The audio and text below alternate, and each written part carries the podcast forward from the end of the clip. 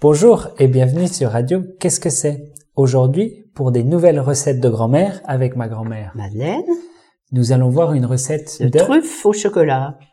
Et c'est vraiment le moment où dans les fêtes de Noël, c'est là, en général, qu'on fait des truffes.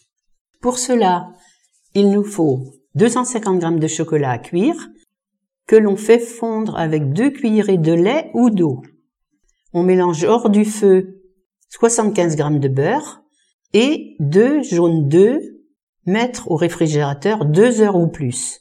Et quand euh, tout est bien devenu un peu un peu euh, ferme, on fait des boules, on prend des petites boules que l'on forme avec des cuillères et on les roule dans le cacao.